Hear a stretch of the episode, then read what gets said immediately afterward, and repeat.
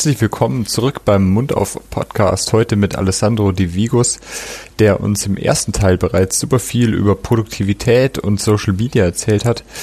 Wir freuen uns auf das weitere Gespräch zur dentalen Fotografie. Wir würden allerdings mit Alessandro gerne noch einen Podcast zum Thema Instagram und Social Media gesondert mal aufnehmen. Schreibt uns vielleicht, was ihr drüber denkt. Und jetzt weiterhin viel Spaß mit unserem Podcast. Mhm. Wenn wir jetzt wenn wir jetzt nochmal zur Dentalfotografie gehen und äh, was wäre jetzt ähm, zum Beispiel ein kleiner Fotostatus, wo du sagst, den mache ich routinemäßig. Also als Vorschlag, wir hatten als Routine-Fotostatus, den man dann immer machen konnte, wenn ein Patient neu war, haben wir ohne Spiegel gemacht dass es relativ zügig geht. Spiegelfotos dann erst, wenn wir gesagt haben, irgendwas ist oder wir müssen über Füllungen reden. Dann hatten wir nur so Abhalter genommen dann einmal frontal die Zähne, dann den Abhalter so leicht schräg rüber, seitlich, seitlich. Das waren die drei intraoralen quasi. Und dann die Abhalter raus und die Lippe leicht äh, normal gehalten und einmal gelächelt. Es waren genau. fünf Fotos.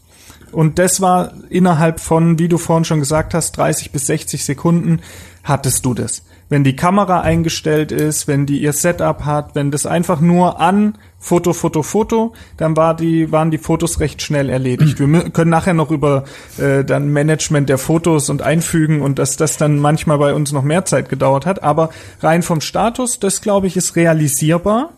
Und dann hat man immer was zum Kommunizieren, was, wo man sich dran festhalten kann, auch wenn man mal das Röntgenbild dann abends nochmal anschaut, wenn der Patient nicht mehr da ist. Oder was ist da dein Standardstatus? Also im Prinzip, das, das, das mache ich auch.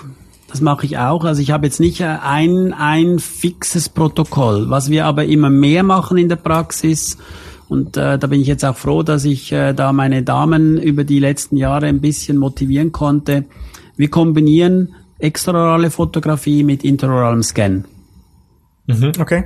Also das heißt, äh, ich habe einen, ich habe einen, einen Raum, in dem ich Porträts mache der Patienten und das ist wirklich alles so eingestellt, dass es idiotensicher ist. Also quasi Patient auch schön mit der Schulter, also standardisiert, die Position alles von vorne, relaxed, smile von der Seite ähm, und und dann wird interoral gescannt und dann mache ich noch diese zwei, drei Fotos von der Front, also Schlussbiss, Zähne aufeinander und dann links, rechts, was du gesagt hast. Aber der restliche interorale Fotostatus wird komplett ersetzt durch interoralen Scan. Mhm. Ja, macht ja auch Sinn. Nein, weil es macht kein, also du kannst interorale Fotos mit Spiegel zu machen, ist anspruchsvoll, braucht Zeit. Ein interoraler Scan hat alle Vorteile, dass du das aus allen Blickwinkeln anschauen kannst und viel mehr Informationen hast, die du eh mhm. registrierst. Also wir haben viele Patienten, die möchten dann eventuell eine K.O.-Beratung, die möchten vielleicht auch nur eine Bleichschiene machen lassen. Also dass wir da eigentlich mhm. anstatt physische Modelle zu machen, wird ein intraoraler Scan angefertigt. Das wird bei, bei der Mehrzahl der Patienten wird das so gemacht. Mhm. Und das dann heißt, reduzierst du die Zeit der Fotografie noch mehr. Also mhm. du sagst, äh, mhm wenn, wenn, wenn, wenn gar, also du kannst sagen, das Porträt muss nicht unbedingt sein. Es gibt auch Patienten, die möchten das nicht. Es gibt Patienten, die möchten sich nicht fotografieren lassen. Das ist auch noch ein wichtiger Punkt äh, an alle Kolleginnen und Kollegen. In dem Anamneseformular, also in den Gesundheitsfragebogen, muss dieser Punkt absolut eingebaut werden, dass der Patient, also wir haben da einen Punkt, da steht, ich bin einverstanden, dass meine Röntgenbilder und Fotos an an Dritt, also quasi auch an, an also quasi im professionellen Verkehr mit mit anderen Zahnärzten und für Publikationen und Präsentationen verwendet werden dürfen.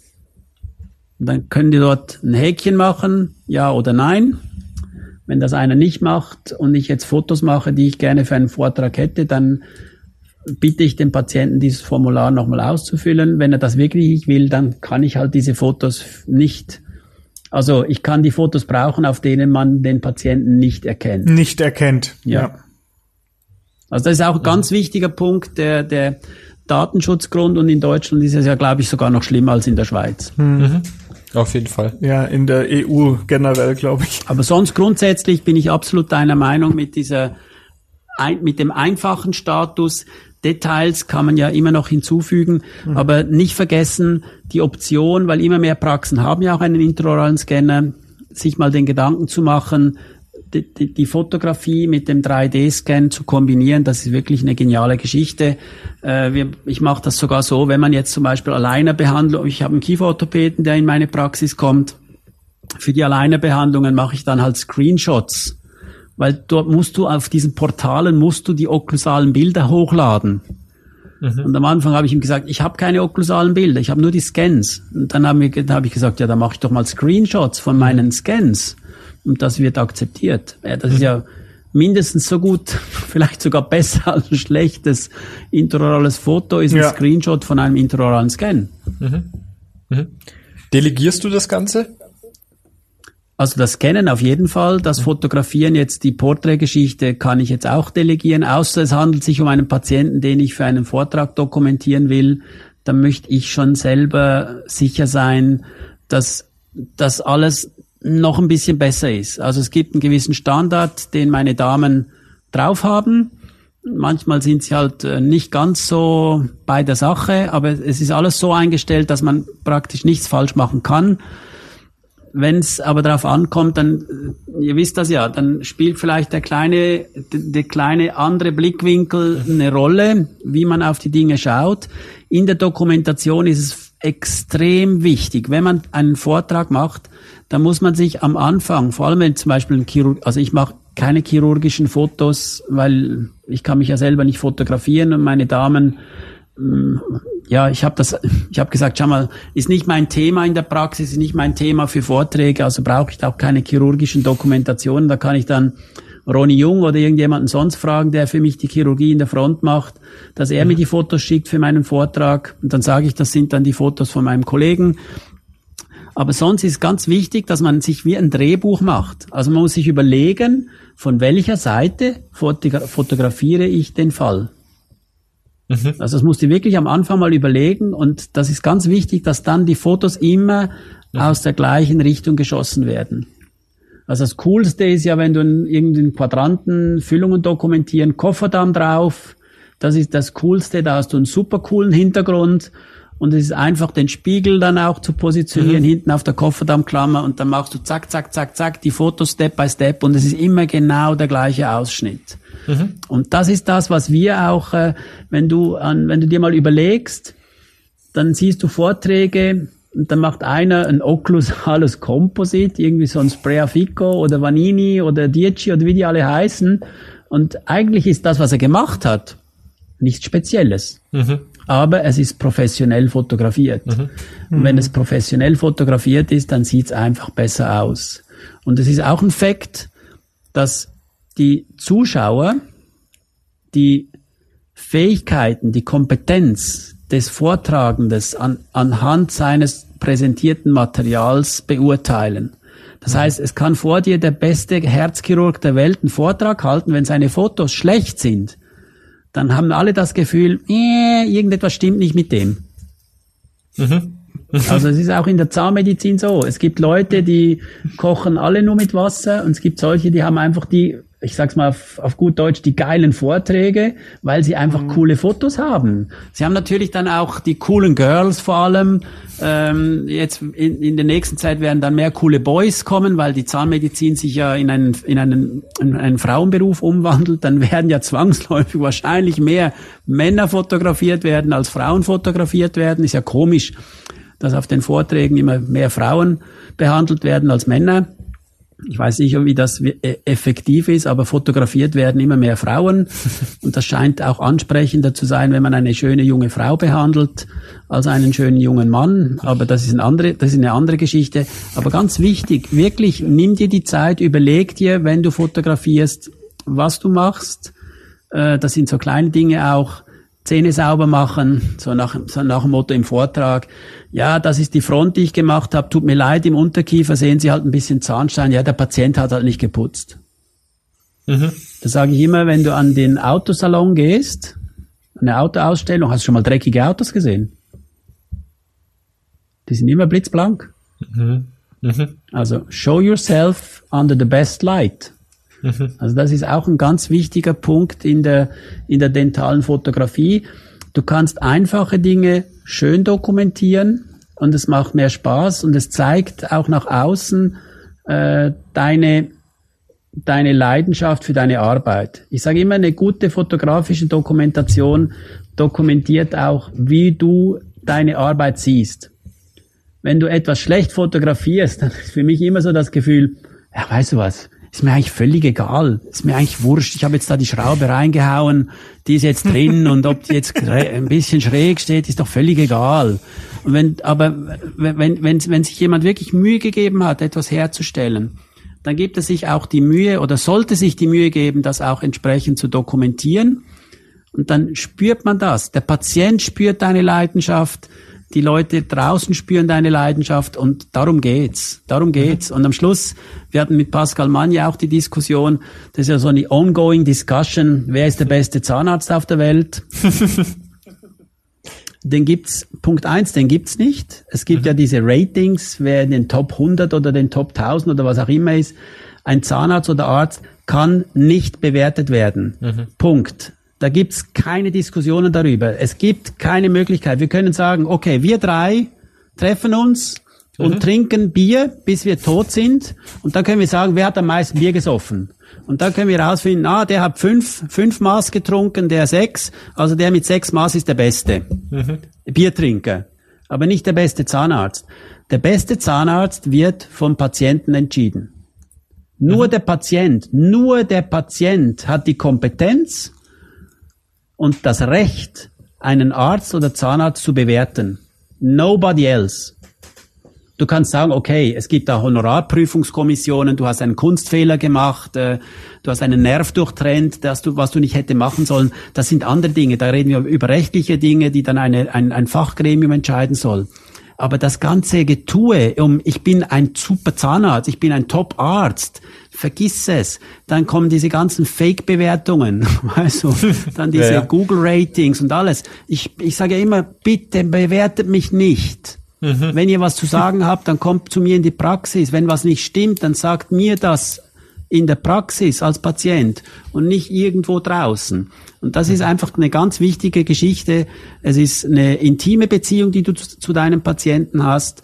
Und wenn der Patient dir sagt, oder mein, meine Patienten bringen mir oft, das ist euch auch sicher schon passiert, kleine Geschenke, äh, bringen dir eine Flasche Wein oder basteln mhm. dir etwas oder Kinder zeichnen mir Sachen äh, sie hatten Angst, bis du da den Milchzahn rausgenommen hast und, da, und nachher kommen sie dann mit einer Kinderzeichnung. Das ist doch das Coole. Und das sind die Ratings, die du als Zahnarzt brauchst und du musst nicht irgendwo auf einer Liste stehen, Top 100 oder Top weiß ich was, komm, vergiss es. Ich sag dann immer, meine Kommentare sind, du kannst was damit kaufen.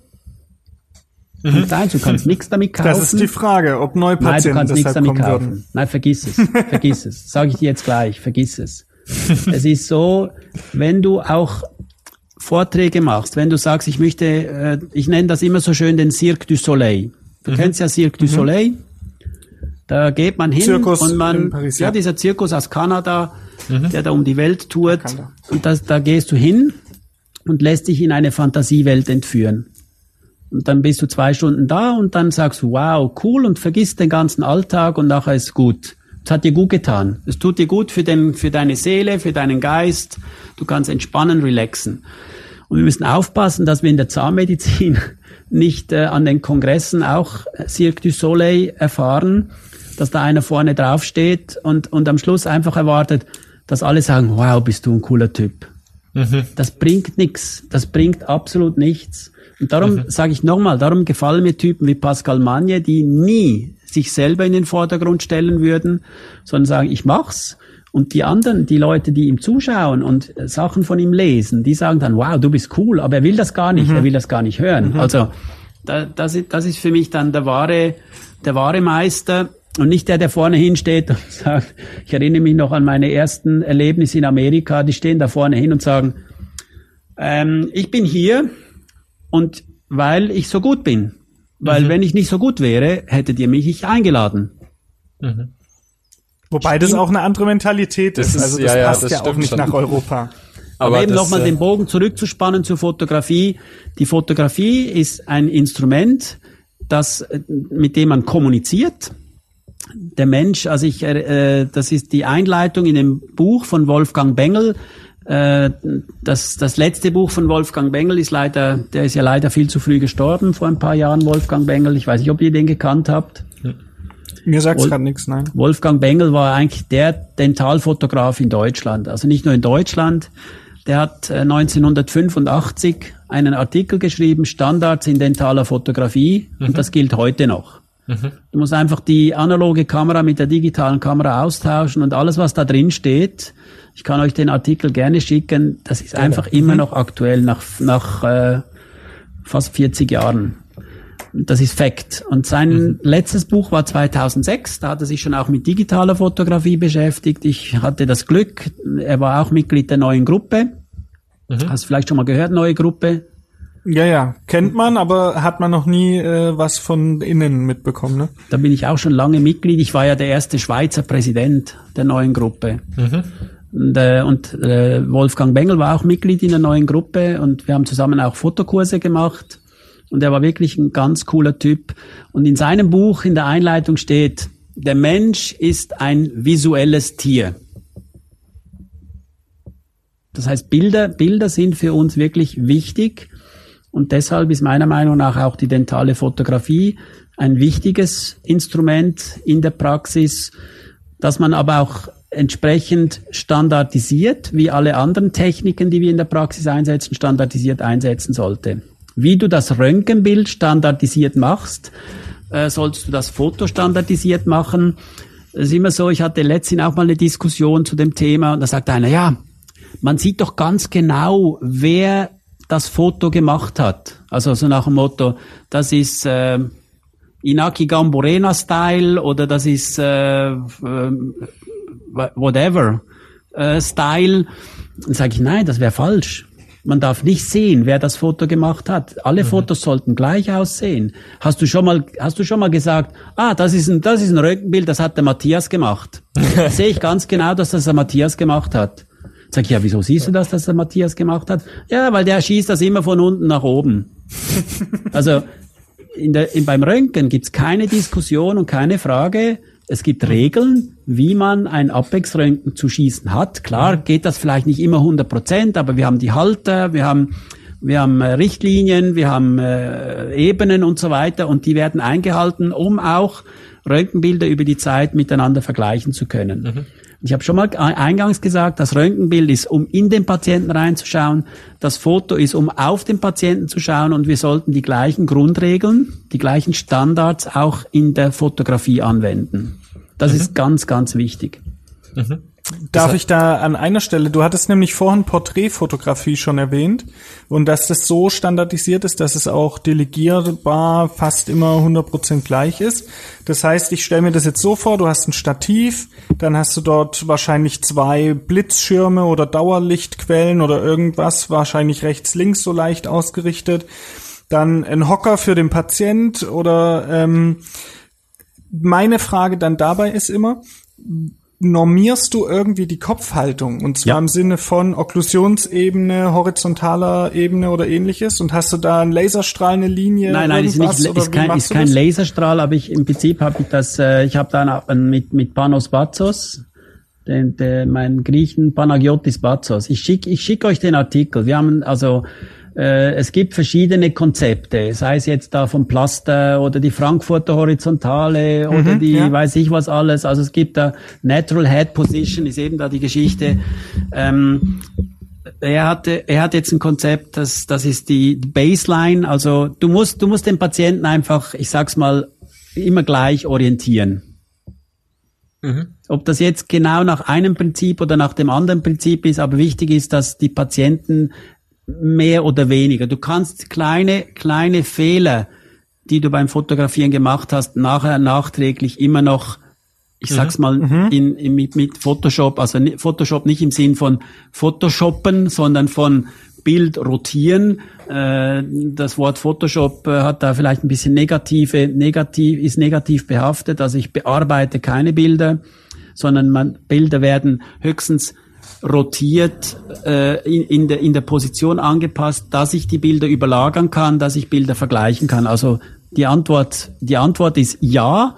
Man, man sollte, also zum Beispiel, wenn der Patient, wenn der Patient sitzt, Dann gibt's, äh, dann musst du natürlich, wenn er gerade sitzt, dann muss er, muss er einfach wirklich gerade sitzen, in die Kamera schauen, also horizontal, dann schaust du, sind die Augen, sind die Augen parallel, also du lässt den Patienten schon den Kopf bewegen, äh, auch links, rechts, äh, sehe ich beide Ohren oder sehe ich sie nicht?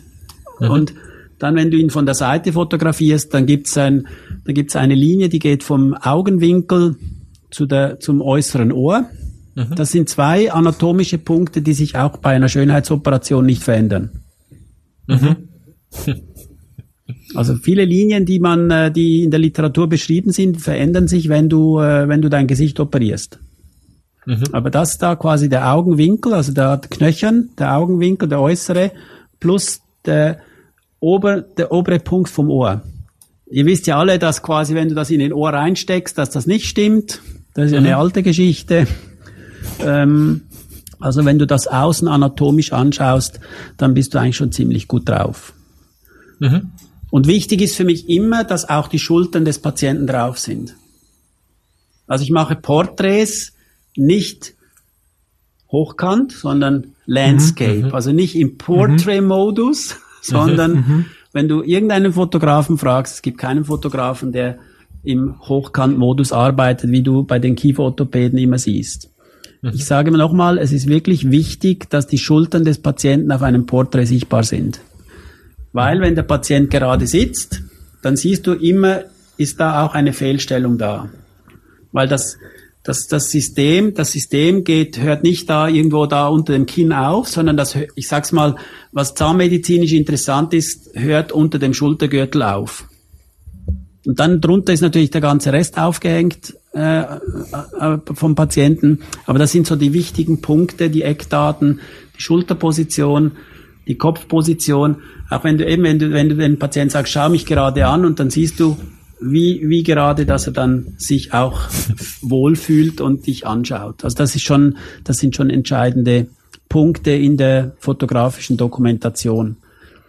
Und wir haben dann einfach wirklich, äh, was du richtig gesagt hast, Kamera auf dem Stativ, die ist fix, darum kannst du nichts falsch machen. Also die ist fest, äh, die ist fest montiert.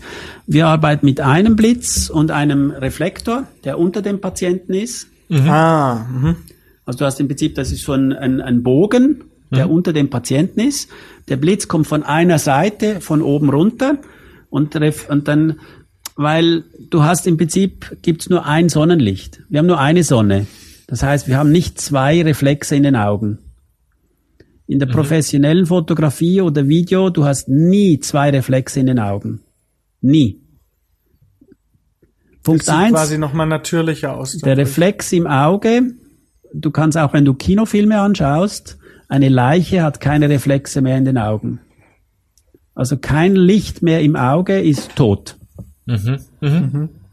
Ähm, ein Lichtreflex im Auge ist normal.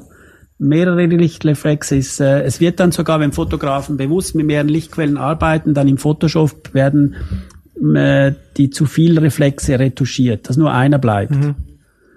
Du kennst ja das mit den Ringen da und so weiter, mhm, was mhm, irgendwie so mhm. schicki, micki da.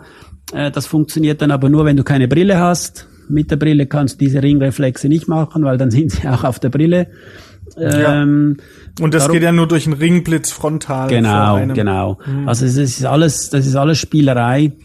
Du brauchst einen Blitz, der leicht von oben kommt, weil dann kannst du auch jemanden mit Brille fotografieren, ohne Reflex in den Brillengläsern, einen Reflektor unten. Das ist ein ganz einfaches, ganz einfaches Setup, das, äh, das auch transportabel wäre. Also das mhm. würde ich jedem empfehlen. Das kannst du, das, da musst du nicht irgendwie einen speziellen Raum haben. Das kannst du in einem Gang machen. Das kannst du das ist sehr einfach aufbaubar oder positionierbar im Rahmen einer Praxis. Wichtig wäre dann, dass du dir einfach Linien auf dem Boden machst, dass du weißt, hm. wo, wo sollte die Kamera stehen, wo soll der Patient sitzen, wo ist das Licht, dass es dann immer gleich ist. Mhm. Ja, was ich da als tollen Tipp äh, vielleicht noch mitgeben kann, ich hatte beim Dr. Arndt Happe im Rahmen vom äh, Implantologie-Curriculum viel gesehen. Der macht ja auch ganz tolle Fotos, muss ja. ich sagen, gerade chirurgisch tolle Fotos. Und der hat für solche Fotos, Porträt und ähm, alles, was extraoral ist, was man nicht am Zahnarztstuhl macht, ähm, einfach zwischen so einem Zimmer und einem Büro im Gang letztendlich, wo jetzt nicht viel Verkehr ist, seine Fotoecke, hat hinten Hintergründe, die er runterrollen kann an so einer, also mehrere schwarz, weiß, grau, so Hintergründe, die man runterziehen kann und dann den Blitz an so einem Scherenarm genau. und einem Deckenschienensystem befestigt. Ja. Und wenn es nicht gebraucht wird, macht das nach oben die Deckenhöhe gibt es her, dass es dann ohne Probleme einfach durchlaufen, dass man einfach durchlaufen kann. Und wenn man es braucht, zieht man es runter, normierte Höhe, immer die gleichen Lichteinstellungen, steckt die Kamera aufs Stativ, immer die gleichen Sachen, super professionell innerhalb von zehn Sekunden quasi aufgebaut und das fand ich genial. Das werde ich auch so umsetzen und das Nein, nein, das ist perfekt, das sicher, das ist, das ist eine ganz gute teilen. Geschichte und Arndt, Arndt Happe macht äh, wirklich tolle Fotos und auch tolle Zahnmedizin. Ja. Mhm. ja. Der ist ja auch in der neuen Gruppe. Der ist ja auch Mitglied ah. der neuen Gruppe. Ah. Was ähm, hast du für ein, ganz kurz noch zu der Porträtfotografie, was hast du für einen Hintergrund oder hast du unterschiedliche? Ich habe, nein, also schau mal, ganz einfach. Der Hintergrund, äh, bei mir ist das eine weiße Wand. Mhm. Der Patient sitzt äh, circa einen Meter bis anderthalb Meter vor der Wand. Der Hintergrund wird grau, weil der Blitz von der Wand reflektiert wird, aber nicht vollständig reflektiert wird. Das ist ein großer Fehler, der oft gemacht wird, dass der Patient zu nahe an der Wand steht. Und dann fängt man an eben mit schwarzem Hintergrund, weiß ich was für mhm. Hintergrund und so weiter, weil man möchte den Schatten eliminieren. Mhm. Man, man nimmt noch einen zweiten, noch einen dritten, noch einen vierten Blitz das ist alles Blödsinn. Der Patient muss einfach weg von der Wand und dann gibt's per Definition Punkt eins keinen Schatten. Wenn du weit genug weg bist, dann, dann kann der Blitz keinen Schatten werfen. Und der Hintergrund wird, wird grau. Also meine, meine, meine, meine Porträts haben einen neutral grauen Hintergrund. Mhm. Einfach, weil es theoretisch weiß ist wenn, wenn, wenn du den Patienten noch weiter von der Wand wegnehmen würdest, wenn er dann zehn Meter von der Wand schwarz. weg wäre, wäre es dann am Schluss schwarz. Mhm. Ganz einfach. Und Porträt machst du mit Autofokus? Autofokus, ja. Also im Prinzip, äh, wir, wir, haben die Kamera ist eingestellt, dass sie quasi aufs Auge scharf stellt und dann äh, so eine Blende von 11 oder 13 dass mhm. du dann bis zu den Ohren, bis zu den Ohren auch alles scharf ist mhm. und dann ist gut. Also ich mache nicht das quasi das Porträt mit weit offener Blende, mit Bokeh-Effekt und äh, äh, schon schon Unschärfe, die hinter der Nasenspitze anfängt. Nein, wir machen die, Port die Porträts in der dentalen Fotografie sind eigentlich wissenschaftliche Aufnahmen die keine künstlerischen Ansprüche stellen. Man muss die Ohren sehen der Patienten. Also Patienten mit langen Haaren müssen die Haare nach hinten binden. Ich, möchte, ich muss die Ohren sehen, ich muss die anatomischen Strukturen sehen. Und es geht gar nicht darum, äh, da irgendwelche Fashion Photography zu produzieren. Aber es muss auch hier standardisiert sein. Also meine Porträts sehen immer alle gleich aus. Ja. Das macht das ja auch wichtig. Sinn, ja. dass es auch zum Blitz angepasst ist. Aber vielleicht ist das der Moment, wo wir denen, die es noch nicht kennen und deinen Instagram-Kanal noch nicht folgen, einmal ganz grob erklären können, was macht Belichtungszeit, was macht die Blende, was ist ISO und wo hat dann der Blitz seine Rolle. Also gut. Ich weiß äh, nicht, soll ich es grob zusammenfassen? Willst du es erzählen? Ja, du kannst, du kannst es gerne zusammenfassen und ich korrigiere dich, falls nötig. Na, aber du ja, weißt so das ja, das, du weißt das, das ist ja keine Sache. Also ich sag's ja aber deshalb äh, so, weil für mich war es am Anfang nicht ganz klar und ich habe diese Fotografie hauptsächlich für die dentale Fotografie angefangen. Also ich war kein Hobbyfotograf vorher. Man lernt aber mit der Kamera umzugehen, indem man sich halt ein Einsteigermodell holt. Ich hatte mir eine Canon 700D für 300 Euro auf eBay Kleinanzeigen geholt vor ein paar Jahren und habe damit angefangen, Fotos zu machen. Alles Mögliche, mal eine Langzeitbelichtung nachts, mal Porträtfotografie so einfach im Urlaub und dann merkt man, was was macht. Und ähm, das eine ist die Blende. Die Blende ist letztendlich von der Kamera der die Öffnung, die das Licht durchlässt. Und die kann man groß und klein einstellen. Je kleiner die Werte sind, desto größer ist die Öffnung, desto mehr Licht kann einfallen, desto heller sind die Bilder, wenn alles andere konstant bleibt, aber desto weniger Tiefenschärfe hat man, weil die Lichtstrahlen natürlich nicht mehr so parallel einfallen und dadurch alles sehr unscharf wird. Und das ist, äh, glaube ich, so der Hauptpunkt, den ich auch immer wieder den Mädels in den Praxen erkläre oder meinen Kollegen, die mit ihren Kameras äh, so ein Millimeter scharfe Schicht hinbekommen die Blende ist zu weit auf. Und das liegt daran, dass äh, natürlich wenig Licht im Mund ankommt. Das ist so. Und wenn dann irgendwelche Automatikmodi eingestellt sind, dann macht der die Blende auf, weil er möchte Licht haben, die Kamera. Das heißt, man muss es auf manuell umstellen. Die Blende so groß wie es geht bei den Einsteigerkameras. Das ist meist so 20, 18, 22er mhm. Blende. So groß von der Zahl her bedeutet, die Blende ist ganz klein. Bedeutet, wir kriegen die maximale Tiefenschärfe für das Objektiv. Und alle anderen Werte, dienen jetzt nur dazu, das Bild hell genug zu machen. Also die Blende ist eigentlich der Fixpunkt, der uns die Tiefenschärfe vorgibt. Und dann machen wir die Belichtung so, dass man es aus der Hand oder intraoral halt noch halbwegs fotografieren kann. Das heißt, so die Daumenregel in der Fotografie ist ja immer äh, ein und dann die Brennweite der Linse zum Beispiel äh, oder der äh, des Objektivs. Das heißt, wenn wir 80 Millimeter Objektiv haben oder 100, dann ist ein Achtzigstel oder ein Hundertstel eigentlich so die längste Belichtungszeit, die wir freihand ohne Verzerrung oder so noch fotografieren könnten. Das heißt, die können wir einfach mal einstellen, wenn man jetzt ein Kamerasetup hat, also 80er, 100er Millimeter ähm, Objektiv, Blende ganz auf, dann ein 80 oder ein Hundertstel einstellen und dann nimmt man einen Blitz dazu, weil wir haben ja jetzt die, die Blende so klein geschraubt, also den Wert so groß gemacht, dass kein Licht mehr wirklich ankommt. Und damit jetzt Licht kommt, müssen wir künstliches Licht dazugeben. Und dazu braucht man Blitz irgendein Makroblitz. Also Ringblitz, Lateral, Zangenblitz oder irgendwas. Da können wir gleich drüber reden, weil da habe ich noch spannende Fragen. Das einfachste ist ein Ringblitz. Und mit dem Ring, also für intraorale Makrofotografie. Und mit dem Ringblitz kann man dann eben mal so ein bisschen die Einstellungen durchprobieren. Am besten alles auf manuell, dass man reproduzierbar das auch verändern kann. Weil das war am Anfang mein Fehler. Ich hatte den Ringblitz auf ETTL, also so einer automatischen Belichtungskorrektur. Und dann habe ich da an den Blenden und dann irgendwas rumgeschraubt und es hat sich nichts verändert. Und ich habe gedacht, was? Ich habe es doch verstanden, wieso geht das alles nicht? Und wenn man die Werte alle manuell lässt, dann kann man wirklich sich ganz graduell an diese Einstellung, die man für sein Setup braucht, rantasten. Und ich glaube, das ist was, was ganz vielen was bringt und was man halt einmal verstehen muss, um diese Kamera zu bedienen und dann auch, wenn man ein Foto macht und sieht, oh, die Tiefenschärfe ist äh, viel zu gering, ich sehe jetzt da gar nicht das, was ich sehen möchte, dass man dann das eben auch korrigiert oder versteht. Und ich hoffe, dass ich das damit so ein bisschen auf den Punkt bringen konnte. Nein, nein, Würdest du da noch irgendwas ergänzen aus deiner Lektion heraus? Nein, nein, das ist, äh, das ist quasi gut, gut erklärt und wichtig, wichtig für den Einstieg, dass man äh, diese Grundprinzipien versteht. Mhm. Ja. Und ISO ist dann halt die Empfindlichkeit des Sensors. Das heißt, wenn dein Blitz nicht genug Licht macht, wenn deine Objektive nicht genug Licht durchlassen, weil du halt wie ich mit Einsteigerkameras anfängst, dann brauchst du ab und zu auch noch einen ganz guten ISO-Wert oder musst den nochmal hochschrauben, dass halt die Bilder irgendwie belichtet aussehen. Je höher der ISO-Wert ist, desto eher fängt irgendwann das Schwarz halt an zu rauschen. Also das sind so die, die Grundbasics. Und genau, genau. Und dann eben, wie gesagt, auf, äh, nicht nur auf meinem Instagram-Account, also wenn jemand, wenn jemand die Grundeinstellungen gerne nochmal zu Gemüte geführt haben möchte, dann darf er, darf er sich gerne auch bei mir melden. Ja. dann schicke ich das auch. Und mit auch. tollen also. Grafiken äh, ist das alles auch auf dem Instagram-Account. Mhm. Da versteht man es nochmal. Äh, diese, ja, ich versuche da, ich versuche da, ich versuche das ja dort relativ einfach darzustellen, dass das, äh, ich sage immer, ich, ich versuche, dass ich selber auch verstehe. ja.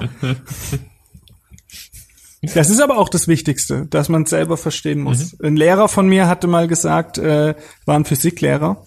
Er hat gesagt, er ist deshalb so ein guter Lehrer, weil er in der Uni der schlechteste war. Er weiß, wie man es erklärt. Ja, genau. Ja, hat was. okay. Also ja. dann kommen, dann kommen wir mal zu den Fragen, die du noch hast. Äh, eine Frage hätte ich da schon. Ähm, wenn wir über intraorale Fotografie sprechen, dann können wir den Ringblitz nehmen. Das ist so der Basic, der, der, die Standardausstattung, die in vielen Fällen auch wirklich gut funktioniert, weil natürlich die Lichtquelle ganz nah am Objektiv ist. Und wenn wir intraoral fotografieren, ist das Schwierige, das Licht da reinzukriegen. Wenn wir den Blitz jetzt irgendwo ein bisschen seitlich oben haben, wird's ja schon dunkel. Das kennt ja jeder Zahnarzt vom Einstellen der Lichtlampe eigentlich schon, wie schwer das ist, das Licht und Gucken gleichzeitig in den Mund zu kriegen. Ringblitz heißt, um das Objektiv vorne hat man diese, diesen Ring, äh, der eben leuchtet und damit die Lichtquelle sehr nah dran ist natürlich von den Reflexionen manchmal ein bisschen unnatürlicher und ein bisschen härter, auch recht schnell dann seitlich dunkel und die Schatten schneller da. Aber man kriegt viel Licht in den Mund. Das heißt, gerade wenn ich jetzt im Seitenzahngebiet bin und dort irgendwo auch mit Spiegeln und ähnlichem fotografiere, habe ich den Eindruck, komme ich mit dem Ringblitz schon besser zurecht und habe deshalb für mich auch den Ringblitz weiterhin dauerhaft als Standardblitz, Standard eingestellt und du kannst ja im Alltag jetzt nicht immer hin und her bauen. Ich habe jetzt im Moment noch nicht die Möglichkeit, mehrere Setups zu haben. Das heißt, ich bin jetzt wieder beim Ringblitz, obwohl ich mir zwischenzeitlich für das gleiche Geld wie das komplette restliche Setup bei mir. Kamera, Objektiv, Ringblitz.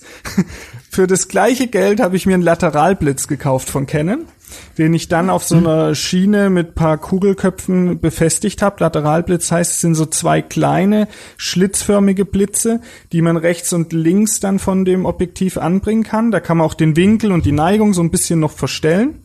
Vorteil bei Frontzähnen, und da kam das her, und ich war in einer Praxis, wo ich mit einem Zahntechniker sehr viel über Fotos reden konnte, mhm. der dort die Fotos auch gemacht hat, und daher wusste ich, was ihm wichtig war. Aber durch den Lateralblitz kriegt man natürlichere Reflexionen auf die Frontzähne. Und kann also gut, du hast im Prinzip, im Prinzip der Lateralblitz äh, macht dann Licht und Schatten. Ich, ich erkläre das immer gerne. Mhm. Wenn du, wenn du eine Kirche fotografieren willst, dann machst du das nie am Mittag, wenn quasi das Licht von oben und knallhart kommt, sondern entweder am, am, Morgen oder am Abend, wenn das mhm. Licht von der Seite kommt. Und dann kannst du mit Licht und Schatten arbeiten und dann wirkt das Ganze dreidimensional. Also das ist quasi die einfache Erklärung, was ein Lateralblitz anders macht als ein, ein Ringblitz. Und die Antwort auf die ganze Diskussion ist ganz einfach. Du musst, ähm, ich sage immer, klar, wenn, wenn, wenn die Kohle eine Rolle spielt, dann ein Ringblitz, es gibt jetzt gute Ringblitze, die kosten irgendwie knapp über 100 Euro oder 120 Euro. Äh, ein Lateralblitz ist per Definition schon immer teurer, aber was ich machen würde, ist äh, relativ schnell mal mir zu überlegen, mir ein, ein Flash Bracket, also quasi einen Blitzhalter mhm. zu kaufen, mhm. der mir ermöglicht, die Blitze in der Position zu verändern. Mhm. Also nicht so wie das Canon-System, wo du es einfach ein bisschen nach, äh, ein bisschen kippen kannst, sondern wo du die Blitze wirklich physisch verschieben kannst. Mhm. Das bedeutet, du kannst dann den Ringblitz oder den, den, den, den, den Ringblitz simulieren, indem du die beiden Blitze relativ nah an das Objektiv führst. Oder du kannst beliebige Positionen einstellen, natürlich in Abhängigkeit der Dimension des Patienten, der Zähne etc. Und das ist dann ein Blitz für alle Indikationen. Und das ist äh, und hab, den verstellst du dann aber auch. Also ja, du, du sagst jetzt, dann quasi äh, im Prinzip ich habe ja ich habe ja alle alle diese Brackets, die auf dem Markt verfügbar sind, schon in meiner Praxis. Ich habe wirklich alles mhm. ausprobiert, was es gibt. Und und bist beim Old Bracket gelandet. Beim Old Bracket. Seit ein paar Jahren bin ich beim Old Bracket und ich liebe das. Ich habe keine Aktien. Äh, ich muss mir immer wieder anhören, wenn Kollegen dann sagen, ja, aber der antwortet nicht auf meine E-Mails. Dann sage ich, ja, okay, der ist in der Türkei. Das dauert halt ein bisschen länger. Er ist wirklich der, der Torun, der, der Zahnarzt, der das macht. Der ist absolut ein cooler Typ. Der ist aus Ankara. Das Produkt ist absolut top, hochwertig äh, ist halt mit der Produktion oder der Kommunikation nicht immer so einfach. Ich habe ihm x-mal gesagt, du Junge, jetzt musst du schon ein bisschen professioneller werden. Ich mache da so viel Werbung für dich äh, und, und am Schluss sagen mir die Leute, ja, ich möchte es kaufen, aber ich kann nicht. also das ist natürlich schlecht. Also das ist, das ist dann äh, schlech, schlechtes Marketing oder schlechte Kommunikation. Aber wirklich, so ein Bracket zu kaufen, das kostet 300 Dollar, das ist eine Investition, die sich lohnt, das hält ewig und dann kannst du dir zwei Blitze kaufen, egal. Ich habe jetzt, äh, weil, weil Nikon Lieferengpässe hat, habe ich mir mal äh, das Godox-System angeschaut. Die haben jetzt neu, neu Godox hat jetzt einen neuen Lateralblitz. Also Godox MF12 heißt der. das ist wieder eine Kopie. Godox macht ja Kopien im Prinzip von Profoto vor allem. Profoto ist ja der Rolls-Royce unter den äh, oder einer der Rolls-Royce oder Mercedes in der in der Blitz Blitzgeschichte. Also da kosten die Blitze natürlich aber anständig etwas, sind auch gut in der Qualität, aber wenn du dann die Godox-Blitze anschaust, äh, die kosten einen Bruchteil und sind nicht so viel mhm. schlechter.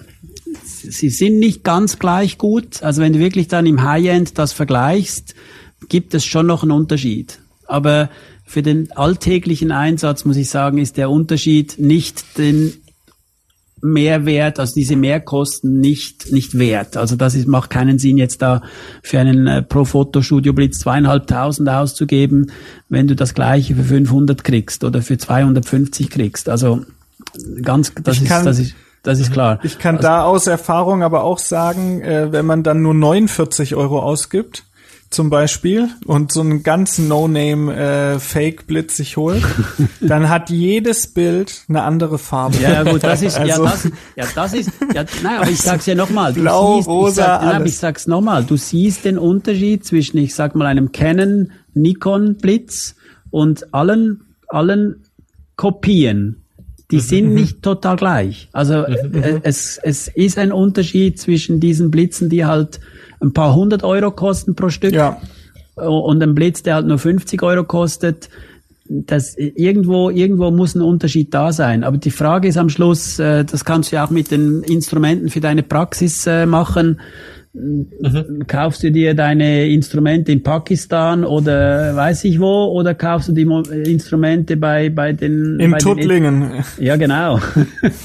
also das ist immer auch eine persönliche Entscheidung, die du treffen musst. Es gibt Kopien, die funktionieren, aber man muss sich bewusst sein, und wenn du natürlich immer nur mit der Kopie gearbeitet hast, weißt du nicht, wie das Original ist. Aber wichtig, meiner Meinung nach, ist, äh, der Godox MF12 ist wirklich ein sehr guter Blitz. Ein großer Vorteil gegenüber den, der Konkurrenz ist, dass er äh, aufladbar ist.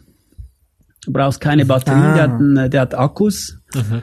Ähm, kann ein Vorteil sein, kann Nachteil sein, je nach Praxisorganisation, weil bisher genieße ich es auch zu sagen, komm, neue Batterie, dauert 20 Sekunden und wenn es ja, nicht aber dann, wenn der Blitz ist, so wenig kostet, dann kaufst du dir zwei Blitze und, äh, ja, und, und, äh, und einer ist immer aufgeladen. Also ich sag's mal so, also das ist, äh, du, die, Bat die Batterie ist leer und es kann auch mal keine Batterie im Haus sein. Also genau, ja. das ist immer eine Diskussion. Ich sag, du musst dann, wenn du weißt, zum Beispiel mit dem Godox Blitz kannst du 350 oder 400 Fotos schießen. Äh, ich meine, auch wenn du viel fotografierst, da hast du, das machst du nicht an einem Tag oder zwei Tagen, 400 Bilder. Mhm. Also, da kannst du ja sagen, äh, der Helferin sagen, jeden dritten Tag, einmal in der Woche oder zweimal in der Woche äh, kurz aufladen und das ist. Das mhm. Wie mit dem Endomessgerät oder was auch immer, alle Geräte, mhm. die einen Akku haben, da muss man halt da eine Routine einführen, dass die Geräte aufgeladen sind und nicht dann, wenn du sie einschaltest, dann der, der, der, der Akku anfängt zu blinken. So nach dem Motto, ups, jetzt ist dann fertig. Mhm. Was okay. sagst du zu Diffusoren für Intraoralkamera? Also hier, solche Dinger habe ich gehabt. Muss sagen, war nicht so super erfolgreich. Dann hatte ich diese Socken. Wieso brauchst du Diffusoren? Dann habe ich. Wieso brauchst du Diffusoren? Ich weiß es nicht, ich frag dich. Also, schau mal. Ich muss sagen, ich habe es ausprobiert alles Diffu ähm, und jeder, bin auch jeder, wieder davon jeder, weggegangen. Jeder Diffusor, jeder Diffusor verändert die Farben. Du hast, es ist unmöglich, es gibt keinen Diffusor, der dir den, die gleiche Farbe produziert wie einfach der Blitz per se. Punkt eins. Punkt zwei, äh, es ist sehr populär. Also wenn, wenn ein Diffusor, der, der am weitesten verbreitete ist der Pocket Bounce von LumiQuest. Kostet ja, 19. für die extraoralen Porträtfotos. Nein, nein, den kannst du auch für interoral brauchen. Echt? Mit dem ja, Lateralblitz? Das sind da diese zwei Dinger da, dann blitz, du blitzt hm. ja nach außen und dann kommt der mhm. Blitz äh, indirekt ja, wieder zurück. weil den versuche ich seit anderthalb Jahren zu kaufen. Ja, weil Gibt's die sind nirgendwo zu kaufen. Ja, die sind, ich habe noch ein paar bei mir in der Praxis. Aber du sagst, ich brauche sie nicht, dann bin ich auch zufrieden. Nein, also schau mal, ich sag's nochmal. Ähm, ich finde, du musst, wenn, sieht manchmal cool aus, diese Fotos, mhm. sind aber nicht so, wie du deinen Patienten siehst. Was du mhm. machen kannst, manchmal, manchmal kannst du mehr in den Zahn reinschauen, wenn du indirekt den Zahn beleuchtest. aber du solltest meiner Meinung nach das immer, ich nehme das immer als zusätzliche Fotoaufnahmen. Die normale Beleuchtung ist das, was den, den Blickwinkel oder de, die Perspektive, die du als Betrachter hast. Ich sage es immer so, kein Patient und kein Zahnarzt sieht die Zähne mit einem Diffusor. Mhm. Das ist nicht die Natur. Das ist nicht, nicht natürlich. Mhm. Das ist eine, das ist ein, ein verändertes Bild, das du machen kannst, das zum Teil auch für künstlerische Fotografie verwendet wird, zum Teil mit der Ausrede, ich sehe mehr in den Zahn rein, also ein Zahn, der viele Mamelons hat. Wenn du den indirekt blitzt, dann siehst du diese Mamelons besser. Das ist Fakt. Weil du blitzt weniger weg. Also wenn du indirekt oder mit Softboxen blitzt, dann hast du ein weicheres Licht. Du hast weniger Reflexe. Also siehst per Definition ein bisschen mehr in den Zahn rein. Wenn denn etwas da ist, um in den Zahn reinzusehen. Also wenn ein Patient alles Kronen hat, dann bringt die Softbox nichts. Sowieso nicht. Also muss aufpassen und ich finde, die normale, der normale Blickwinkel gehört schon dazu. Also ich möchte, ich möchte, auch wenn du dem Zahntechniker ein Foto schickst, wenn du ihm da mit Bouncer und Softboxen Fotos schickst, dann macht er dir eine scheiß Krone. Sorry. äh, weil das, weil dann, dann macht er etwas, was nicht existiert. Mhm. Er macht ja dann eine, eine matte, eine matte Oberfläche, äh, eine andere Textur und so weiter. Also, da muss, man muss schon aufpassen. Man muss aufpassen, dass man da nicht übertreibt. Und ich kriege immer wieder die Frage, was für Softboxen und dann kommen mhm. da, dann kommen da die, die links und rechts mit riesigen Softboxen am Patienten arbeiten. Mhm. Dann sage ich, und jetzt? Du kannst den Patienten gar nicht mehr behandeln. Mhm. Da kannst du nur noch fotografieren und sonst nichts mehr. Mhm. Also klar, die haben dann auch die Softboxen aufgehängt und dann kommen die runter und links mhm. und rechts und mhm. riesen Licht und alles. Sage ich, ja, bist du, bist du deswegen ein besserer Zahnarzt oder was ist der Vorteil? ja, nein, dann, dann sagen dann viele, ja, sieht einfach geil aus, sieht einfach geil aus, ja, oder? Ich wollte gerade sagen, darum geht's ja dann nicht. und äh, und dann musst du einfach sagen, okay, wenn dir das Spaß macht, dann mach das. Äh, aber wissenschaftlich gesehen, dokumentarisch gesehen, braucht es nicht. Und mhm. es ist eine Information, eine, eine verfälschte Information, die du aufnimmst. Du musst dir dessen einfach bewusst sein. Mhm. Es ist quasi der Hamilton-Filter oder was auch immer. Das ist, wenn du deine Porträt mit einem Softfilter machen würdest, da würde jeder sagen, hey, Moment, ich sehe ja gar nichts mehr. Ich sehe mhm. doch, den, ich sehe den, bei einem Porträt würde niemand in den Sinn kommen, klar machst du das mit einer Softbox, damit du keine Reflexe hast. Aber das ist eine externe, gleichmäßige Beleuchtung, die du kreieren willst. Aber auf den Zähnen hat die einen negativen Effekt. Äh, sprich, du veränderst das Erscheinungsbild der Zähne, dass es sieht, die Zähne nicht mehr natürlich aussehen. Punkt. Es ist quasi, okay. wenn du über, über das Ganze so einen Photoshop-Filter gelegt hättest.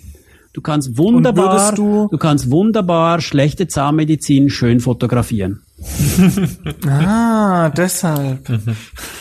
ähm, und würdest du einen Polarisationsfilter bei jetzt so Zähnen, wo, wie du gesagt hast, Frontzahn, viele das ist, äh, das ist also Polarisationsfilter. Gut, dass du das ansprichst. Das ist äh, Must-have. Also für mhm. mich, für mich äh, ist das etwas, was man relativ schnell sich anschaffen sollte in der Praxis, weil das brauchst du, wenn du zum Beispiel ein Farbmuster fotografierst, äh, um, um wirklich ein Farbmuster mit dem Zahn vergleichen zu können, müssen die Oberflächenreflexionen entfernt werden. Nicht mit einer Softbox, sondern mit einem Kreuzpolfilter, wo die wirklich die Reflexe entfernt werden. Also da geht es nicht um Art, Art, mhm. Artistic Photography oder so, sondern da geht es darum, Oberflächenreflexe zu eliminieren und dann kannst du verschiedene Oberflächen, der Zahn und die Oberfläche eines Zahnmusters, eines Farbmusters miteinander vergleichen.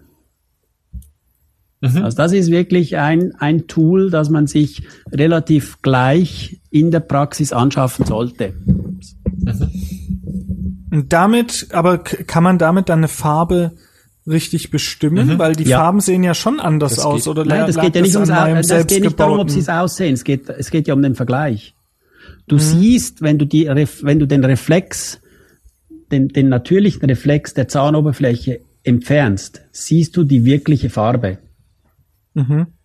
Dann das heißt, die, die, Standard, die, die Standardfarbaufnahme für meinen Techniker sollte jetzt äh, eine normale Fotografie sein. Nein, nein, und also dann im aber auch mit so. Also es geht so. Du kannst bei einer normalen Fotografie kannst du dem, dem, also das Foto hat in der Farbwahl den Sinn und Zweck, die Form des Zahnes, die Oberflächenstruktur und allfällige optische Effekte, Transluzenzen, Mamelons etc. zu visualisieren und zu kommunizieren. Weil da alles das hat mit der Farbe nichts zu tun. Aber das sind Dinge, die man reproduzieren will. Man möchte die korrekte Form, man möchte die korrekte Oberfläche reproduzieren und man möchte, äh, wenn du einen Zahn fotografierst, sagst du, ja, da sieht ein bisschen orange aus und da sieht ein bisschen blau aus, also blau so transparent. Das hat nichts mit Farbe zu tun, das sind optische Effekte, die du mit einem Foto sehr gut kommunizieren, transportieren kannst. Die Polarisationsaufnahme ist eine vergleichende Aufnahme. Also in der Polarisation werden alle, alle möglichen Seiteffekte, also die Oberflächenreflexion des Zahnes wird eliminiert und die, die effektive Farbe kommt zum Vorschein. Also quasi Lack weg vom Auto und dann siehst du die Grundfarbe. Und wenn alles dann in diesem Grundlicht erscheint, dann ist alles miteinander vergleichbar. Weil du dann Gleiches mit Gleichem vergleichst. Also das Farbmuster ohne Reflex, der Zahn ohne Reflex, kannst du nebeneinander halten und dann siehst du einen Unterschied, ja oder nein. Aber der ideale, also verstehe ich 100 Prozent. Ähm, der ideale Fall, den man sich jetzt manchmal wünscht und den der ein oder andere Techniker auch anwendet, obwohl ich äh, die Zweifel habe, dass die Fotos entsprechend gemacht wurden, wäre ja, ich mache ein Foto, schicke das einem Zahntechniker, der guckt sich's auf seinem Bildschirm an und hält dann den Farbschlüssel dran und weiß, welche Farbe der Zahn Nein, hat. das das ist ja es. überhaupt nicht realisierbar, Nein, oder? Weil der nein. Bildschirm hat eine andere Farbe. Nein, darum, darum sage ich ja, darum sage ich ja, du nimmst, äh, darum spielt es überhaupt keine Rolle, was für eine Farbe. Es geht nur um Vergleichbarkeit. Es geht um den Vergleich. Der Mensch, das Mensch, wir sind super cool im Vergleichen. Also wenn wir zwei Dinge vor uns haben, dann kannst du sagen, das ist heller, das ist dunkler, das ist, das ist mehr rot, das ist mehr blau. Aber wenn du das einzeln siehst und ich dir dann sage, ja, welches war jetzt heller? Vergiss es, das geht nicht, das schaffst du nicht oder sehr schwierig. Aber im direkten Vergleich sind wir stark und das sollte, das macht ja auch der Zahntechniker dann. Er arbeitet dann auch mit seinen eigenen Farbmustern, mit seiner Erfahrung, wie er etwas reproduziert, aber immer im Vergleich. Es wird immer verglichen. Es macht niemand etwas einfach aus dem Kopf heraus. Vielleicht seine Grundstruktur oder du siehst ja immer die Handschrift. Jeder Zahntechniker macht mehr oder weniger immer die gleichen Zähne. Jetzt mal ein bisschen brutal ausgedrückt, aber auch die Top-Zahntechniker haben ihre Handschrift. Du hast ja eine Präferenz. Wie sieht für dich ein idealer Zahn aus? Und für jeden Zahntechniker, Ja. der hat da noch seine Tricks und seine, seine, seine Dinge. Und und klar, wenn dann der Einzelzahn gemacht wird und perfekt gematcht wird, wow, meine größte Hochachtung vor diesen, vor diesen Kunstwerken, die da zum Teil gemacht werden. Aber wenn ein Zahnarzt, wenn ein Zahntechniker sagt, schau mal, da kannst du eine Front machen, dann kommt seine Handschrift raus, äh, das sieht sicher super cool aus, in, bei vielen guten Zahntechnikern, aber es sieht immer gleich aus. Also du kannst genau sagen, welcher Zahntechniker für äh, welcher Zahntechniker was gemacht hat. Es ist jetzt ja aber bei APA zum Beispiel auch so ein ähm, Symbol, sage ich mal. Also der macht, hat ja mehrere Zahntechniker Ja, ja. und äh, bearbeitet die aber so lange, bis die Zähne immer den gleichen Stil haben. Ja, also der logisch. hat immer Nein, nein, relativ Style. scharfe. Ja, klar. Ja, ja. genau. Ja, ja. Na, Er definiert das und die reproduzieren das. Nein, das ist klar. Ja. Jetzt habe ich äh, noch eine Frage zu einem anderen Thema. Ich folge ja nicht nur dentist.camera auf Instagram, sondern man kriegt ja auch ab und zu ein bisschen Werbung angezeigt. Zum Beispiel für Makrolenses fürs Smartphone. Hast du da mal Erfahrung gesammelt oder dich mal ausgetobt? Was das Also gut, äh, Smartphone-Fotografie ist ein Riesenthema. Mhm. Äh, da gibt's ja äh, mittlerweile einen Haufen Bücher und Material etc. Und jeder sagt, ja weißt du, Smartphone, das hat jeder. Meine Antwort ist dann immer die, das stimmt schon.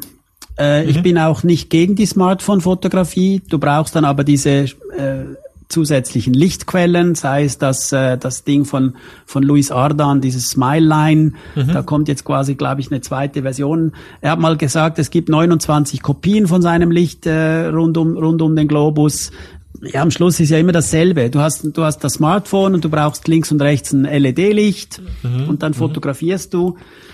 Ähm, mein Einwand an das Ganze ist, wenn du dir überlegst, ein Basic Kit, Also eine Nikon Z50 mit eine Nikon Z50 mit einem 85 mm Makro, einem Maike Blitz kostet irgendwie 1400. Das ist weniger als ein Smartphone kostet. Mhm.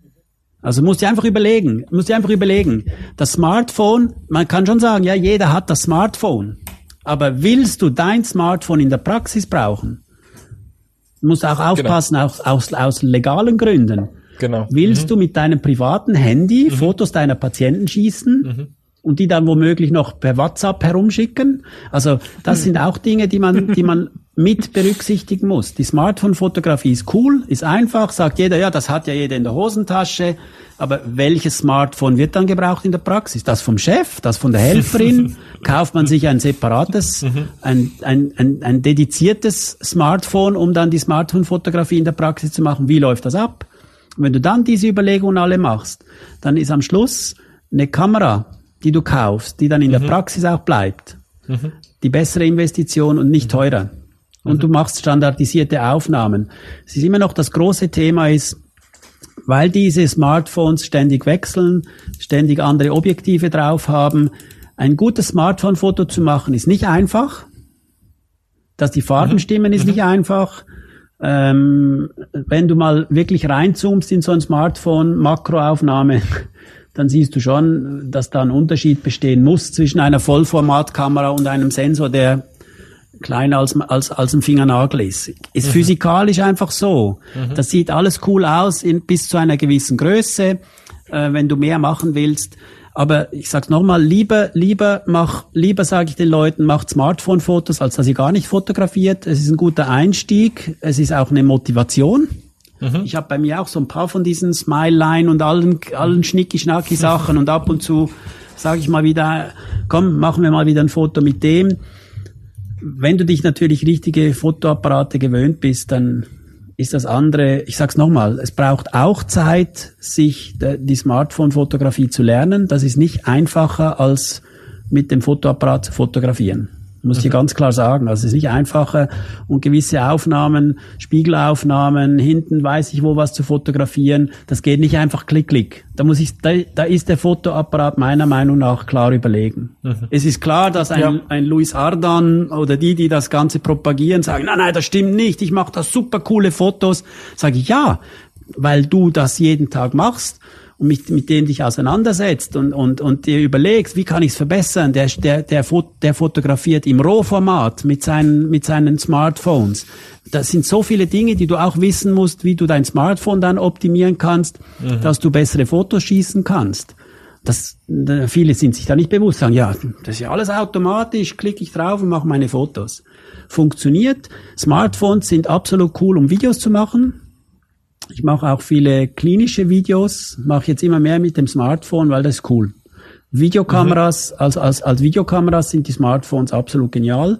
Mhm. Zum Fotografieren braucht's noch ein bisschen. Also da müssen wir auch, ich habe jetzt schon x-mal, ich mache jetzt wieder mal einen Anlauf, ähm, dass man mal Standards definiert, wie wir mhm. sie in der dentalen Fotografie haben, sollte man diese Standards dann auch für die mobile Fotografie mal definieren. Ja, auf jeden Fall. Okay, also es ist auf jeden Fall auch eine Sparte, aber mit der man sich mindestens genauso auseinandersetzen muss, wenn man reproduzierbare und gute Ergebnisse haben will. Das muss man so sagen. Absolut.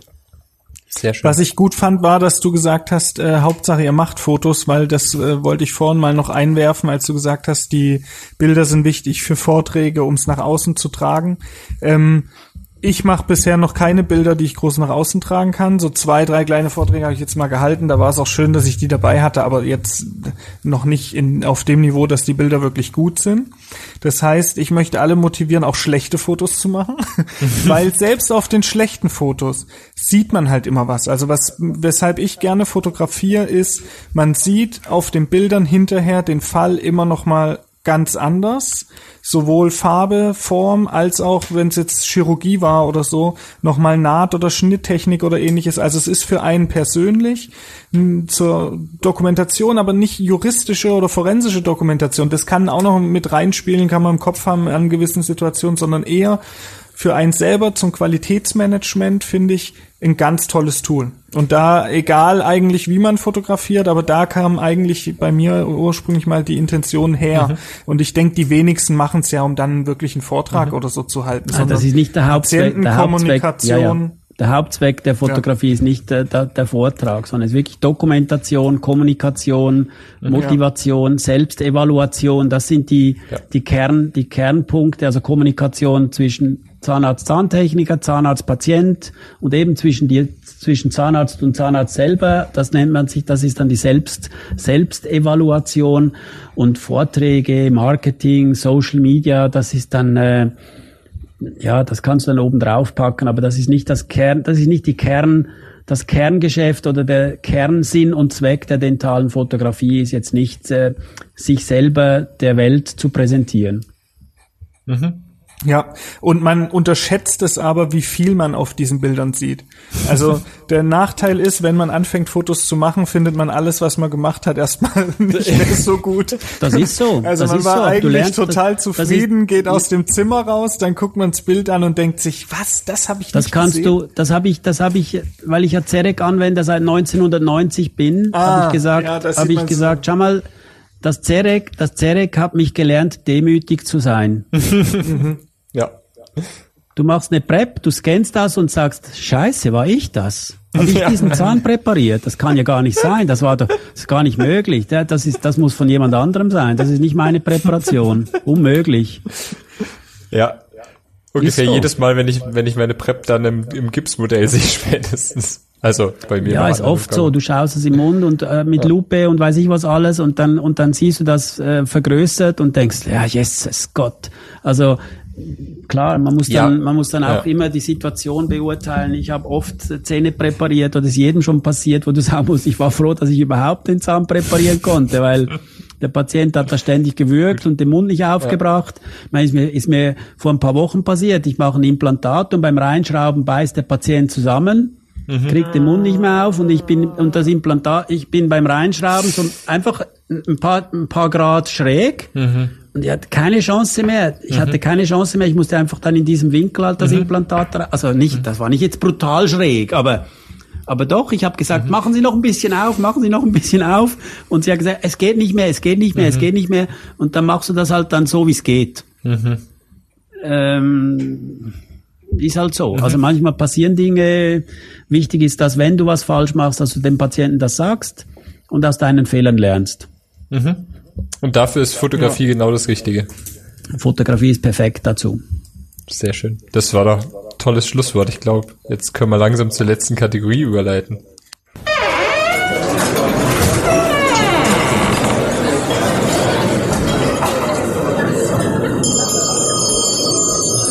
Feierabend, letzte Runde.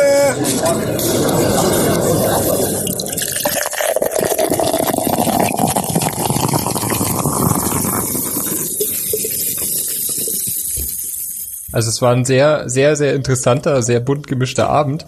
Und ich glaube, wir könnten uns gerne nochmal auf eine Folge äh, zum Thema Instagram und deinem neuen E-Book treffen. Ähm, ja, aber sehr gerne. Ich habe äh, im Zuge der Recherche noch eine Ankündigung von dir gefunden. Und zwar hast du eine Gaming-App angekündigt oder habe ich das falsch gesehen? Nein, nein, das ist so. Also es ist nicht, es ist, das darfst du nicht falsch verstehen. Im Prinzip ist das eine, eine App, um fotografieren zu lernen. Mhm. Die mhm. aber als quasi in ein Spiel verpackt ist. Also das nennt sich ja dann Gamification, mhm. also spielerisches Lernen. Und wir haben da eben mit Unreal Engine ähm, mhm. ne, ne, ein, ein, ein Raum kreiert. Player. Also wir haben eine Lernumgebung, da lernst du die Basics. Also das ist quasi, wenn du in ein Raumschiff reingehen würdest und dann gehst du durch die verschiedenen Stationen. Was ist ein, was ist ein Objektiv? Was ist was ist, eine, was ist die Blende, was ist die Verschlusszeit, also wirklich die ganzen Basics. Und äh, ich habe dann Videos dazu aufgenommen. Also wenn du nicht weißt, was los ist, dann kannst du draufklicken, dann kommt ein Video und sagt, äh, Aperture ist bla bla bla und so weiter. Und dann kannst du selber immer Fotos schießen, dass du, dass du den Lernprozess da beschleunigen kannst. Und dann gibt's, äh, wenn du quasi das Lernmodul durchgearbeitet hast, dann kannst du spielen. Mhm. Und dann haben wir da verschiedene Welten, die wir da kreieren. Mhm. Also es gibt Wildlife Photography, Underwater Photography. Es wird sicher auch ein Dentalfotografie Modul geben, Porträtfotografie. Und dann kannst du da durch diese Landschaften oder eben du bist in einem Studio und, und, und hast dann die ganz, das ganze Equipment, um Porträtfotos zu machen. Und du schaust dann immer durch den Sucher und musst alles einstellen. Also wir haben dann mhm. quasi einen, ein, ein Interface kreiert, bei dem du alle Einstellungen siehst, die verändern kannst. Du siehst die Veränderungen und machst dann die Fotos und lernst so. Also, mhm. und wir sind zum Beispiel in Kontakt mit Leica. Und mhm. Leica ist interessiert, unser Game in ihr Museum einzubauen. Cool. Mhm. Das wäre natürlich cool. Mhm. Also in Leica hat ein neues Museum gebaut in Wetzlar. Wir haben das im 1. Oktober eröffnet und äh, wir haben da, bin da zufällig mit denen in Kontakt gekommen und die haben gesagt, das ist genau das, was uns noch fehlt. ähm, und jetzt hoffen wir, dass wir da einen Deal machen, dass das mhm. nächstes Jahr dann zustande kommt, weil wir haben was Cooles gemacht. Wir haben den, den Oscar Barnack, Oscar Barnack, das hat, der, der hat die Ur-Leica entwickelt. Der war mhm. Ingenieur bei Leitz 1913 der hat die erste Leica gebaut. Und wir haben den reproduziert. Also in dem Game spreche mhm. ich, mhm. aber in Form, ich bin der Oscar Barnack, eine mhm. Kopie von Oscar Barnack. Und wir haben dann auch die, äh, die Umgebung, also den Eisenmarkt in Wetzlar, wo das erste Foto geschossen wird, 3D-mäßig äh, rekonstruiert. Und da kannst du da Fotos schießen. Und deshalb war natürlich Leica interessiert, mhm. äh, mhm. das, weil das ein Teil der Geschichte der Firma ist dass wir dieses Ganze dann in ihrem Museum äh, mhm. einbauen mhm. können, also hoffentlich einbauen können. Mhm. Also das ist eine Geschichte, die wird dann sehr günstig sein. Also wir wollen das Game dann so für 50, 50 Euro verkaufen. Mhm. Und dann so alle paar Monate gibt's neue Module. Mhm. Und die kosten dann vielleicht 20, 25 Euro dazu. Mhm. Mhm. Also es ist äh, und in der Zukunft wird's dann auch, äh, also das läuft jetzt am Anfang auf PC, Mac und auf Oculus Quest. Mhm. Also wirklich Virtual Reality mäßig. Mhm. Und in der nächsten Stufe wird das Ganze dann auch mal auf dem Smartphone als Augmented Reality Version kommen. Das heißt, die Kamera hat dann das Interface des Spiels, aber mhm. du machst dann Real-Life-Fotos mit dieser mhm. App. Also du fotografierst dann deine Umwelt, aber mit dem gleichen Interface, also mit der gleichen Learning Experience. Mhm. Mhm. Und das ist wirklich cool und ich bin überzeugt, wir haben das Mega. jetzt ein paar Leute testen lassen. Das ist äh, was Einfaches, äh, um, um die Fotografie jedermann näher zu bringen und auch meiner Meinung nach schon auf ein gutes Niveau zu bringen. Cool. Mega cool, also hört sich super geil an. Auch wenn ich natürlich einfach äh, lieber die Kamera mir gekauft habe und alles ausprobiert habe. Ja klar, aber ich meine, die 50 Euro kannst du dann auch noch ausgeben und dann hast du, hast du dann quasi dein, dein Handbuch und deine Infos und ab und zu auch mal ja, ein klar. bisschen Spaß. Und die Tipps, ja, ja, klar, super. Wo, wo kriegt man das dann? Dein das Game? kommt dann, ich werde das ankündigen, also wir werden das wahrscheinlich Anfang Januar, äh, weil jetzt sind wir noch in den Alpha-Versions, sind noch am Testen äh, und äh, eigentlich Anfang Januar wollen wir dann das Ganze auf den Markt werfen.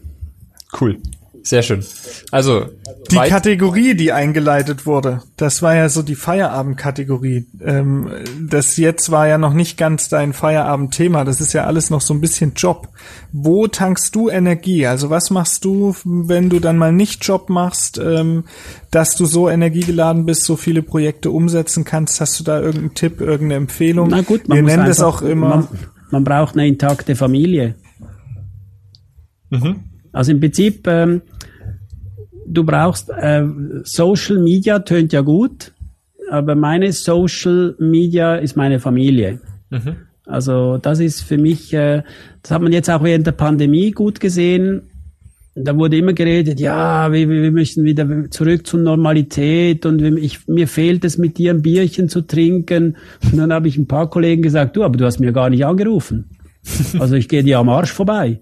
Also wenn, wenn ich dir schon fehle, dann wenigstens, dann ruf mich doch wenigstens an. Und sonst bin, sonst glaube ich dir nicht, dass du mit mir ein Bier trinken willst, sondern dann ist irgendetwas anderes im Hintergrund, dass du einfach wieder von zu Hause abhauen willst, um irgendwo hinzufahren, um mit mir ein Bier zu trinken.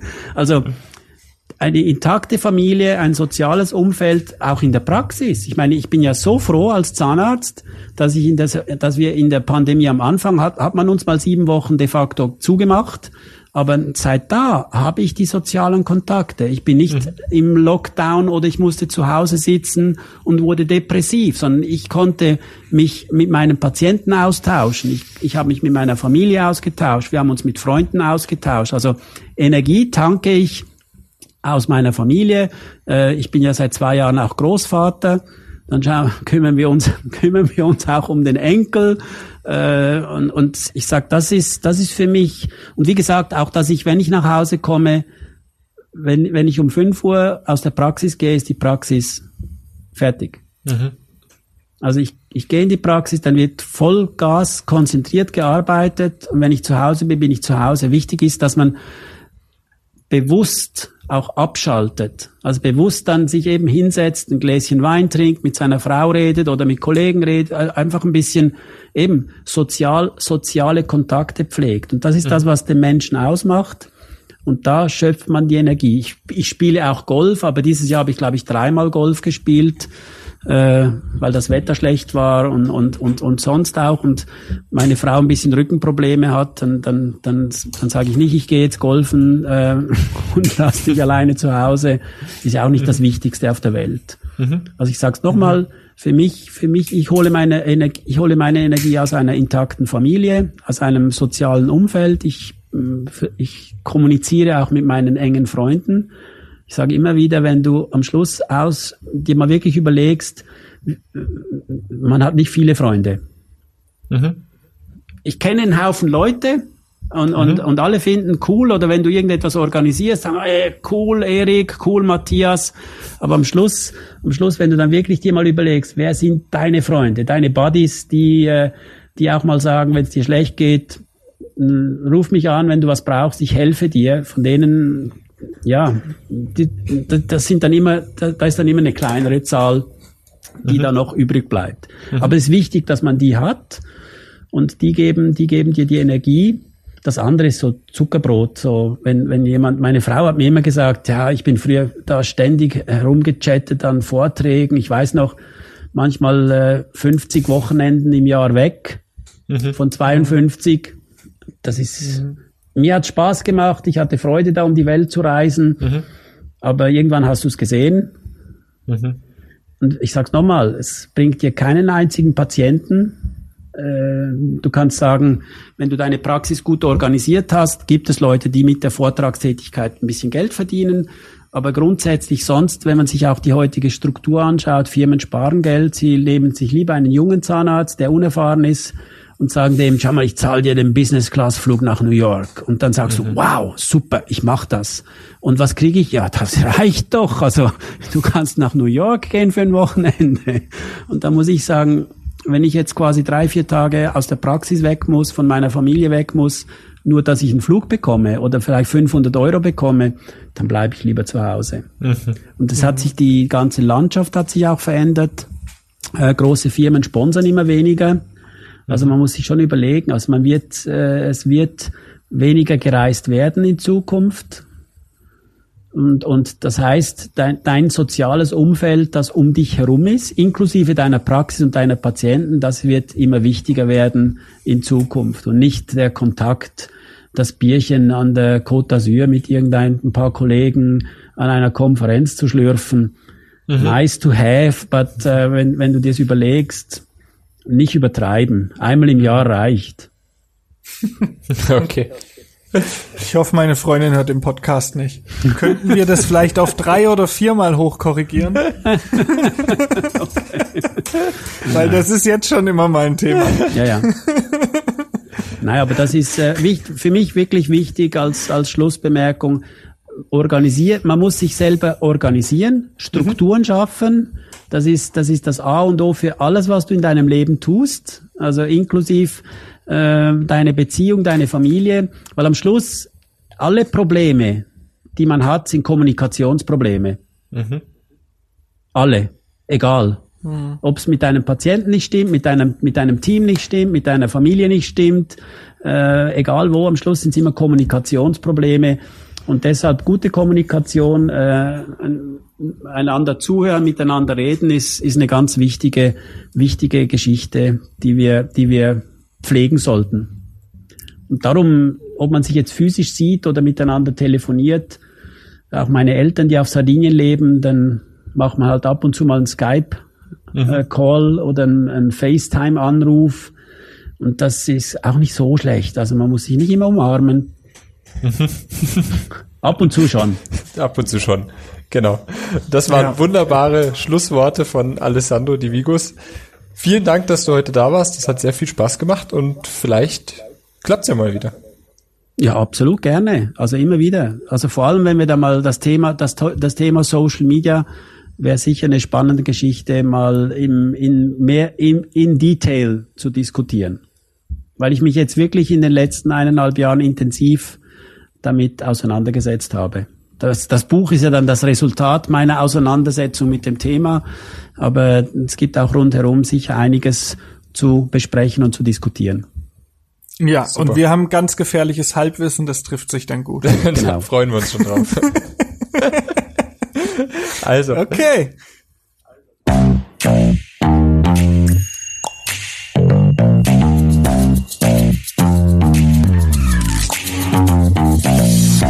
Mund auf. Der Podcast.